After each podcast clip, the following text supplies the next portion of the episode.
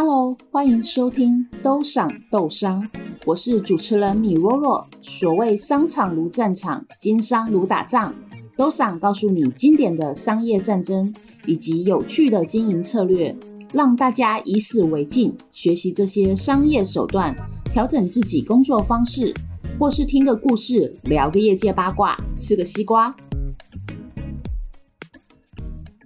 最近中国新疆棉的议题烧得很凶哦，很多人看中国人斗国际品牌的情况，可能会觉得匪夷所思跟不可思议。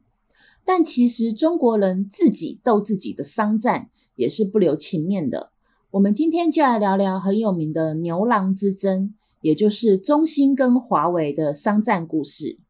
我的频道名叫做斗商，当初为什么用“斗”这个字的原因是，如果你去看《说文解字》的话，“斗”这个字其实是象形，代表两个人面对面互相掐脖子、扯头发、擦眼睛，还有吐口水的战斗。一般的商战比较少打到这种白热化的状态哦。不过，就中国的网络资料分析，中兴跟华为之间的战争有那么一丁点意味哦。中国自己的网络文章写的都颇为煽情。如果你对中国这两个电信设备巨头的相爱相杀之间的故事有兴趣的话呢，就让我们开始今天的故事吧。中国的电信业界素有这么一说：华为是狼，中兴为牛。狼要吃肉，牛要吃草，看似不相冲突。但是自从一九九六年双方首次交锋以来哦，华为跟中兴两方狼牙对牛角，激烈混战超过了二十年。虽然就目前的结果论，中兴的营业额已经落后华为一大截了。尤其在二零一八年，中兴被美国商务部宣布禁止销售晶片给中兴后呢，中兴就更难赶上华为了。我到现在都还记得二零一八年去上海参加 NWC 的展览，中兴身为赞助商却临时撤产的现场状况哦，那个舆论的氛围还有窃窃私语是非常可怕的。当时很多人就在说。中兴应该是要倒闭了，但是他最后好歹还是撑了下来。另外，在去年二零二零年时呢，华为也被美国制裁，所以最后这两间公司也算是落得难兄难弟的下场。但即使如此，华为还有中国的关谷成分在哦。虽然华为一直说中国政府无法对华为的内部营业插手。但是如果这段时间你的公司有机会参与中国电信业者的标案，还有中国公共建设的标案，你就会发现，其实有很多标案暗地里都还是会把最大的份额分给了华为，也就是默默的，其实还是有国家力量在支持华为哦。因此，中兴的营业额在去年也没有机会后来居上哦。华为的营业额不降反升。好的，话题扯远了，我们再拉回来，后话先不谈。其实，在中兴还有华为的公司成立之初，两间公司都还是等着嗷嗷待哺、等着成长的小狼还有小牛时，双方的冲冲突可是不断的。我们今天的故事是采用搜狐商学院的商战文章，这篇报道据说是经由呃承诺不透露姓名的前提之下呢，记者与华为跟中兴双方内部的人士进行了深度的交流。才揭开了双方多年来心照不宣而又不断上演的暗战哦，所以应该是有某种程度的可信度。当然，我也会搭配其他收集到的网络资料一起分享。让我们从故事的第一章双方初期发展，还有第一次冲突开始说起。在一九八五年初，四十岁出头的侯为贵来到了深圳，做起了电子表、电子琴的加工业务。他一年就赚了三十五万的人民币，这就是最初中兴的前身。在一九八六年，也就是后来的一年，侯为贵就用赚来的钱成立了研发小组，专攻交换机的领域，最终研发出中国第一台的数字程控交换机哦。从此，中兴就开始进入了通信领域，并一发不可收拾。就在侯为贵专心研发交换机时呢，有一位转业的军人任正非也搭上了到深圳的创业列车。在一九八八年，任正非和几个合伙人凑了十万元的人民币，在一般的民房内成立了华为技术有限公司。最初，他代理了香港一家公司的用户交换机产品，开始走上了销售电信设备的路。经过两年的积累，华为在沿海区域建立了自己的销售网络。任正非也开始做研发，推出了自己生产的数字程控交换机。凭借着已经搭建的销售网络，华为也顺利打进了电信设备供应商的行列，和中兴站在了同一起跑线。那在这边看得出来哦，中兴的侯为贵走的是技术的路子，他先做研发，再做产品。而华为任正非是先做贸易的代理商，他先搞好了销售体系，把整个销售的网络建置完了以后呢，才打了自行研发的主意，让利润有更大的空间，并且自己可以掌握技术还有产品。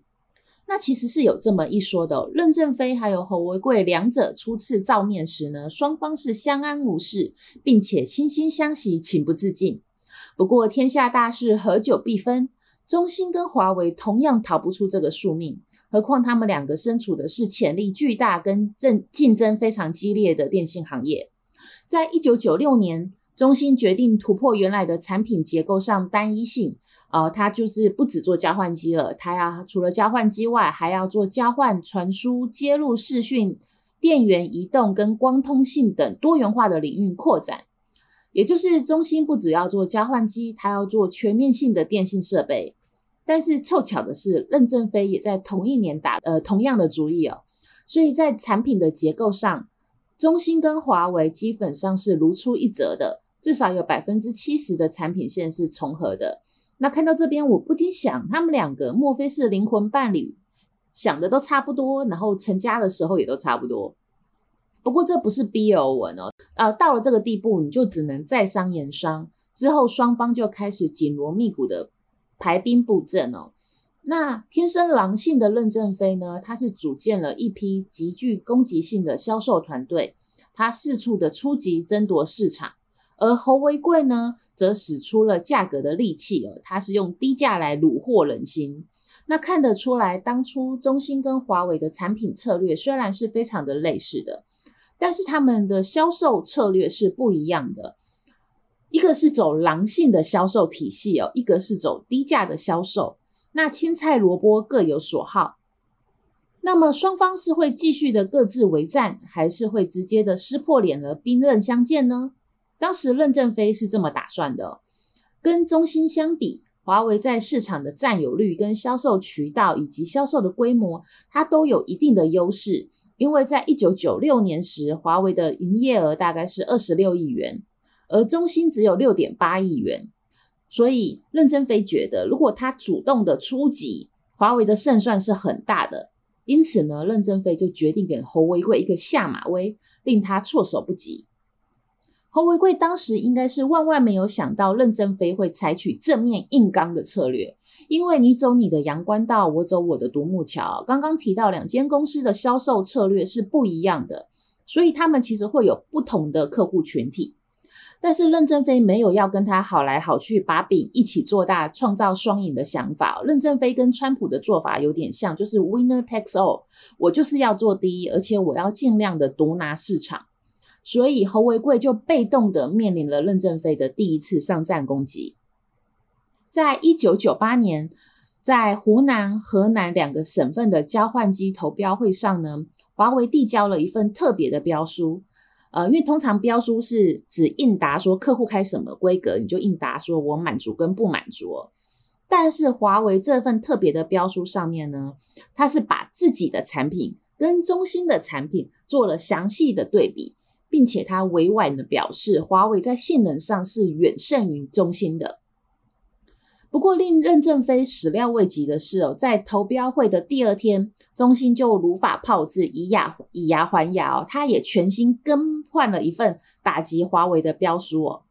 那这份投标的结果呢，是中兴抢得了大额度的订单。那任正非会就此认输吗？其实他当然不会喽，他就迅速的拿起了法律的武器哦，在河南跟长沙的法院起诉中兴，就是状告中兴，将中兴电源跟华为电源的产品做了令人误解的对比。这个举动呢，就引来了各路媒体争相报道。那不明真相的群众呢，就纷纷以为中兴是在做恶意竞争，华为就先入为主的打响了品牌的维护战。那其实你看到，就是任正非其实有点是做贼的喊抓贼，明明是他先比的，那中兴只是反制，然后他赢了，可是任正非就因此状告法院。那一般的人不知道，那他就以为说，哦，其实是中兴做错了。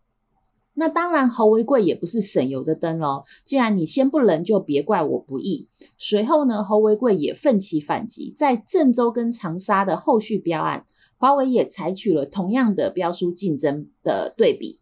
而且在郑州跟长沙，结果是华为赢得了份额。那中兴也随后告上了法院哦，期望能用以牙还牙的方法，让华为吃点亏。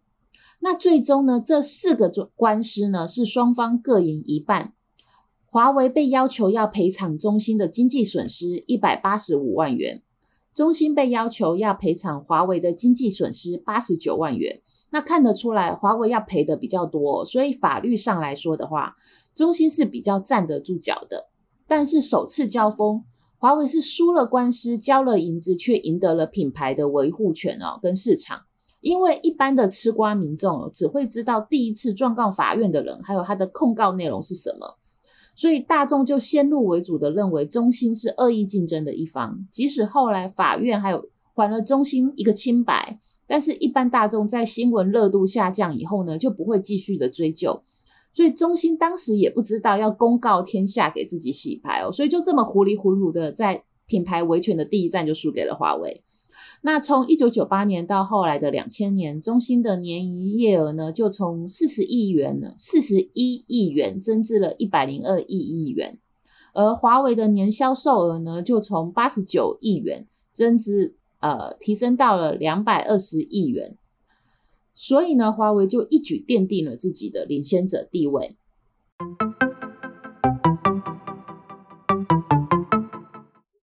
接下来，让我们进入故事的第二章，也就是技术宅中心的反击。要讲这一章哦，我应该要先科普一下中国电信业者以及他们一些通讯协议的历史，各位才能经由这些历史的脉络了解为什么后来会导致这样的后果。首先呢，呃，我们之前有提过，中国有三大的运营商，也就是三大的电信业者。分别是中国移动、中国联通，还有中国电信。这三间电信业者基本上购买设备都是每间公司根据自己的需求开标的。然后呢，这三间电信业者在四 G 以后的通讯协地就比较有统一性了，但是他们在二 G 还有三 G 时期通讯协议每间都不一样。那当时中国有很便宜的小米手机，第一代刚刚上市的时候，台湾人如果有人要代买的话，还要注意不能买错，因为他一定要买联通的版本，因为联通的三 G 协议才是跟台湾一样采用 WCDMA 的版本。如果你不知道这一点啊，买到电信或者是移动的版本的话，你买回来就不能用台湾的三 G 行动通讯网络喽。那为什么？这三间中国的电信业者的二 G 还有三 G 的协议会这么乱呢？其实这是有历史故事的，因为中国最早期的运营商只有中国移动有手机的业务，后来中国联通也获得了移动的牌照。不过刚开始时呢，只有中国移动跟中国联通是采用 GSM 的自式主网。那在二 G 时代呢，最早被全球部署的移动通讯格式就是 GSM 格式哦。那中国移动从大哥大时代进行数字电话的时代呢，它部署的也是 GSM 的网络。那同样的，当中国联通获得了 GSM 的牌照以后呢，它也是部署 GSM 网络。那 GSM 是由欧洲创立的通信格式。那很不巧的，在二 G 的时代之中，美国没有赶上欧洲的节奏。那在 GSM 全球部署以后呢，美国才由高通研发出来了 CDMA 这个制式的商用版本。那在中国申请加入 WTO 的时候呢，美国政府就提出了一个附加条件，那就是中国必须要接受 CDMA。那也就是因为这个原因哦，中国必须要找一个电信业者来建设 CDMA。但是呢，CDMA 的专利基本上都由高通把持，所以当时的 CDMA 是设备贵、专利费贵、手机贵。那看看两个移动的通讯运营商啊，嗯，如果有中国移动建设 CDMA 的话呢，那很显然的是中国会花很多很多的资金哦，因为中国移动营业额比较大，中国联通比较小，所以这个宝倒霉蛋就选中选中了中国联通哦。所以在二 G 的时代就演变成中国移动走 GSM 的格式哦，欧洲版本；那中国联通就走 CDMA 的格式，美国版本。那在三 G 时代呢，中国的电信业哦再次重组，那中国联通呢就被要求把 CDMA 转交给了中国电信。那从此以后，中国也只有中国电信有 CDMA 了。然后呢，中国联通本身被一分为二，原本在运营新 CDMA 的工作小组就剥离给了中国电信，那剩余的部分呢，呃，就跟另外一间公司中国网通成立了新联通。那中国联通它就获得了 WCDMA 的牌照，中国移动呢就获得了 TD-CDMA 的牌的牌照，而中国电信呢则获得了 CDMA 两千的牌照。所以这就是中国后来的三 G 格局了。那让我们回到故事的本体。在一九九八年，也就是二 G 时期哦，刚刚提到中国联通在这个时期呢，被迫要走美国的 CDMA 协议，但是由于跟高通之间的智慧财产权问题尚未解决，中国联通的第一次 CDMA 九五的招标项目呢，就全部的夭折，再次招标的时间是悬而未定。那么是继续保留 CDMA 的专案，还是将重心转攻其他的领域呢？打算同时竞标的中兴跟华为都遇到同样的难题，他们必须要做出战略的取舍。任正非认为，中国联通在短期内是很难重启 CDMA 的专案的，即使在几年以后他再开始跑这个专案哦，也不会选择相对落后的 CDMA 九五，而是应该选择更为先进的 CDMA 两千。呃，这有点像 Windows 哦，Windows 不是？先出九八，然后再出两千，再出 x B，再出两千，然后又有七八十嘛，它就会一代一代的演进。因此，任正非呢，他就迅速的裁撤掉了原本的 CDMA 九五的小组，他不再做研发了，而是把所有的研发精力转攻了 CDMA 两千。而且他认为哦，多多年来跟中兴屡次交手的经验呢。他认为中兴习惯跟着华为的屁股后面跑，所以这次也不会例外。他就悠悠哉哉的把全部的心力都转往投向了 CDMA 两千。那这个看似无可挑剔的决定呢，却为中兴争取到了反击的时间。机会是稍纵即逝的。当时全球只有两千万个左右的 CDMA 用户，因为这是美国开启的嘛，而且是后来才推出的，所以用户其实不多。那不论是技术优势，还是市场份额，所有的厂商都在同一个起点，因为它是新推出的。那如果中兴它能够顺利的拿下 CDMA 的市场，他认为他就能够弥补多年来在 GSM 的领域落后华为的遗憾，而且还能给华为狠狠的一击。那留给侯为贵的就是一个向左走或向右走的选择题了。他选对了就皆大欢喜，选错了他可能全盘皆输。侯为贵当时是这么分析的，他认为跟任正非不一样，他认为联通肯定会再重启 CDMA 的专案，而 CDMA 九五的标准哦，跟当时的 GSM 是相同的。从安全性能的角度考虑，移动的网络不可能不经过 CDMA 的阶段的检验，就直接跳到 CDMA 两千。也就是说，你可你不太可能不用 Windows 九五就直接跳 Windows 两千。你微软一定会先跑过九五，然后有些 debug，呃，就 debug 完成以后呢，它才会再推出两千的系统。侯为贵认为，即使要转向研发 CDMA 两千，也需要 CDMA 九五标准的积累，所以他决定不再跟随华为，而是将重心继续放在研发 CDMA 九五的项目上面，而且呢。他同时投入小部分的研发资源去研究 CDMA 两千的标准，那这是一个两手策略哦。但是他把重兵压在 CDMA 九五，他认为即使他猜错了，要转 CDMA 两千，因为我有做先前的研发研究了，所以我也能够加速产品的开发，不至于落后对手太多。那在两千零一年的五月呢，中国联通第一期的 CDMA 正式招标。那最终它选用的标准呢，就是 CDMA 九五的加强版。那可想而知，在中国当时是没有任何竞争对手的，因为华为没有继续投资源进入这个项目了嘛，哈。所以呢，中兴就轻松中标，而且它一举夺得了十个省份的份额哦。那紧接着，凭借着第一期的优势，在两千零二年的十一月，联通又再度做了 CDMA 二期的建设招标。那中兴又获得了十二个省份，总额是十五点七亿的主设备采购合同。那中兴的强势反击呢，使得华为两次投标都颗粒无收，这让凡事都争先的任正非很是郁闷哦。然而，更让他感到郁闷的还在后面。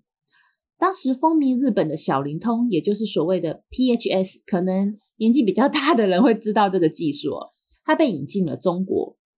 那迅速在中国掀起了一股热潮。那网络的电信业者呢，认为它的建网速度快，投资小；一般的用户则认为它经济方便，而且跟一般的手机话费相比哦，它只要花二十 percent 的钱就能够享受八十 percent 的服务。所以，中国主要做小呃，当时主要做小灵通 PHS 服务的是中国电信了。因为一开始手机业务的牌照只有中国移动拿到，后来联通呃，后来联通也有。那中国电信是做固网的业务，还有传统的电话业务，跟早期的中华电信很像。所以，中国电信只能眼睁睁的看着手机业务崛起，被竞争者拿走。那当时 BHS 的出现呢，就给了中国电信一盏光明灯哦，让它能利用小巧的基地站布点，最终呢，这个无线手机通讯还是传回中国电信的传统电话跟固网的线路再传出去哦，因此它不需要另外去拿移动通讯的牌照，因为它主要走的还是传统市话的线路哦，所以部件成本也小，导致手机的话费也少，在当时是号称穷人的无线蜂窝回传。那好的，在小灵通掀起一股热潮以后呢，一场关于小灵通技术是否落后以及它是否会普及化的大讨论，就在中国电信业内展展开了。华为对于小灵通的技术呢，它进行了一段时间的研究以后呢，他们认为这个技术是比较落后的，因为是走技术的回头路，它还是走传统市化的线路嘛，所以任正非认为这个不出五年就会被淘汰了。而且当时中国电信的主管部门对于这个小灵通，也就是 PHS 的政策不明朗，因此任正非就选择了放弃。那巧合的是哦，就在华为宣布放弃小灵通业务的几天后，侯为贵就对着全体中兴的员工说：“中兴今后市场主攻的产品就是小灵通。”那所以中兴又再一次的捡起了华为丢下的市场来做精细的耕作。那侯为贵当时做出这样的决定呢？他其实不是意气之争，他当时的想法是哦，认为中国移动的移动业务发展迅速，而中华呃中国电信的固网业务增长缓慢哦。中国电信一直想要建一个移动网，就是我们刚刚提到的，那他又没有牌照，所以小灵通就刚好是一个不错的选择。那到了二零零四年底哦，小灵通的用户就已经达到了六千万。基本上都是 UT Stacom，它是美国还是呃，应该是美国吧的一个 PHS 的业者，然后以及中兴的天下。那当华为突然醒过来的时候，它已经赶不上了，而且中兴已经从中赚取了可观的利润，还建立了巩固的客户关系哦。华为想要插进一脚就难如登天了。那夺得了 CDMA 跟小灵通的市场以后呢，中兴在市场的扩展之路就走得越来越顺。在两千零三年，中兴的年营业额就达到了两百五十一亿人民币，而华为的年营业额是三百一十七亿亿人民币。中兴跟华为的差距就越来越小喽。连续两次产品策略失误导致大意失荆州，任正非一定非常的不如意。接下来他会如何出招呢？